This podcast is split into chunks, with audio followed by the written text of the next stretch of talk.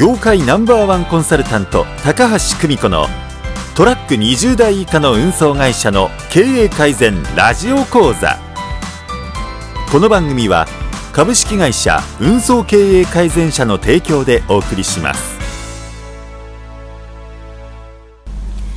はいごきげんよう高橋久美子です、えートラック20台以下の運送会社の経営者が経済的自由精神的自由そして時間の自由を手に入れるための5つのステップ。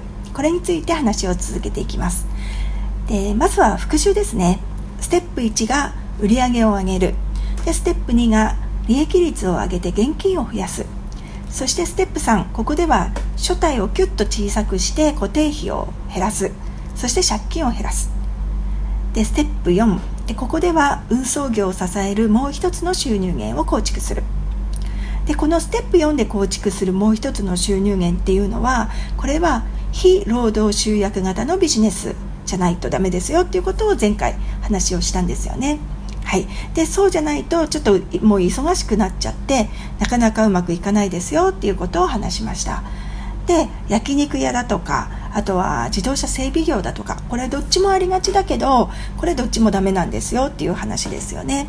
これをお伝えしてきていると思います。じゃあどんなビジネスを選べばいいんですかっていうことですね。でそこを今日はちょっと具体的に話していきたいというふうに思っています。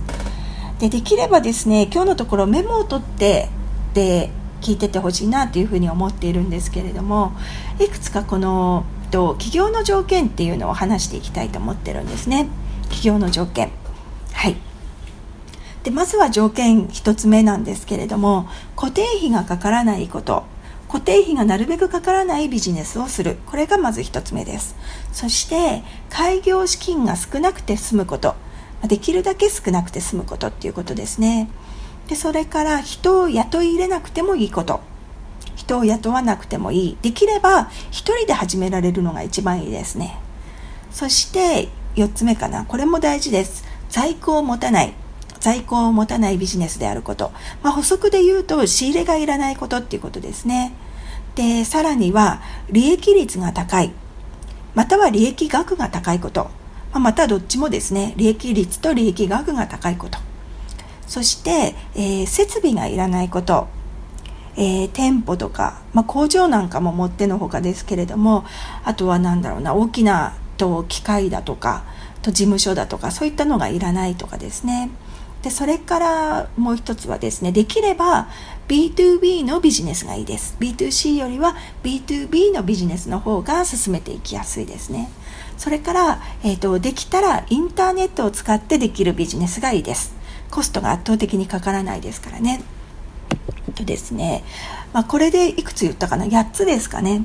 この8つの条件をできるだけ抑えたビジネスができれば本業の運送業に負担をかけないでもう一つの収入源が構築できるっていうそういうわけなんですね。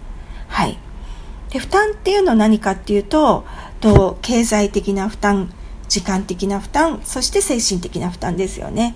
そうですよね。この3つの自由を目指しているわけなのでこの負担が増えないビジネスを立ち上げてほしいっていうことなんですよね。もう一回ちょっと言おうかな。そう。とこ1つ目からね。まず1つ目が固定費がかからない。2つ目開業資金が少なくてもいい。少なくて済む。でそれから3つ目が人を雇わなくてもいい。でそして4つ目が在庫を持たない。で5つ目が利益率が高いまたは利益額が高い。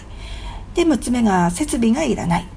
で7つ目ができれば B2B で8つ目ができればネットを使ったビジネスがいいですよっていうこの8つの条件ですね。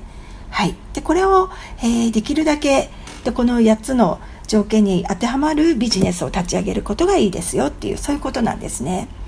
でただひょっとしたらこの条件今お話しした条件を聞いてえそういうビジネスなんかあるのかなっていうふうに思う人もいるかもしれません。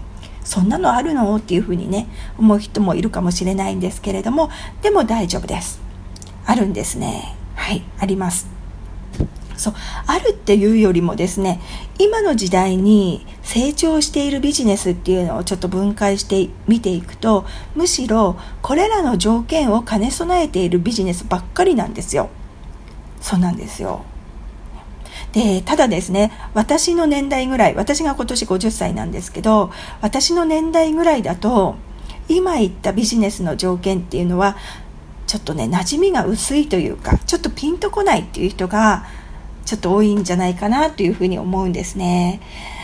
でここがすごく重要な視点なのであなたにもぜひ身につけてほしいっていうふうに思ってるんですね。